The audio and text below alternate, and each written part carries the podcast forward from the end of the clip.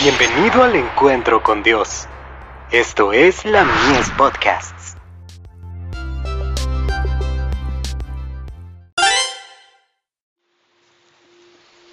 Recibiréis poder, tocados por el fuego sacro. Respondió Juan diciendo a todos, Yo a la verdad os bautizo en agua, pero viene uno más poderoso que yo, de quien no soy digno de desatar la correa de su calzado él los bautizará en Espíritu Santo y fuego. Lucas capítulo 3, verso 16. En la dispensación antigua se consideraba pecado ofrecer un sacrificio sobre un altar que no correspondiera, o que se admitiera incienso que hubiese sido encendido con fuego extraño.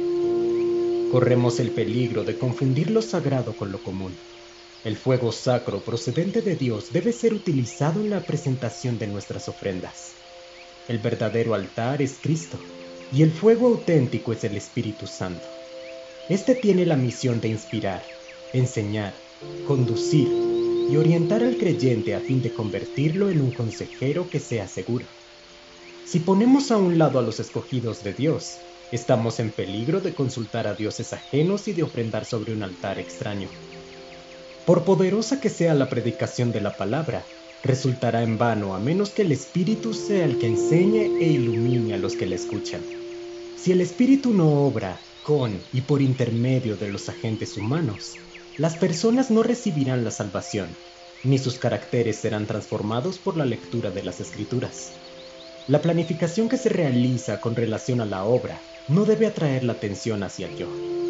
La palabra tiene poder. Es una espada en manos de los agentes humanos. En el Espíritu Santo está su eficiencia y su poder vital para impresionar la mente serán todos enseñados por Dios. Juan capítulo 6, verso 45. Es Dios quien hace brillar la luz en el corazón del hombre. Mis hermanos que ministran la palabra, recordarán que es fundamental reconocer a Dios como la fuente de nuestra fortaleza y que el Espíritu es el consolador. La causa por la cual Dios puede hacer tan poco por nosotros es porque olvidamos que toda virtud proviene de nuestra disposición a cooperar con el Espíritu. El Espíritu constantemente nos muestra destellos de las cosas de Dios. Una presencia divina parece cernirse cerca.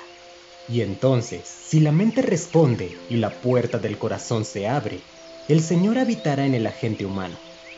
Por medio de la fe, la energía del Espíritu actúa en el corazón y conduce las tendencias de la voluntad para que se inclinen hacia Cristo.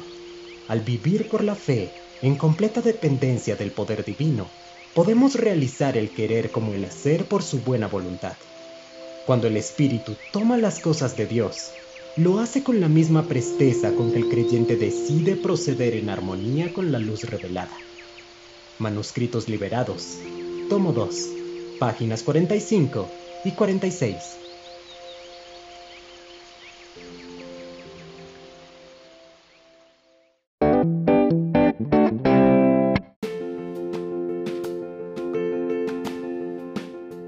Visítanos en www.ministeriolamies.org para más contenido.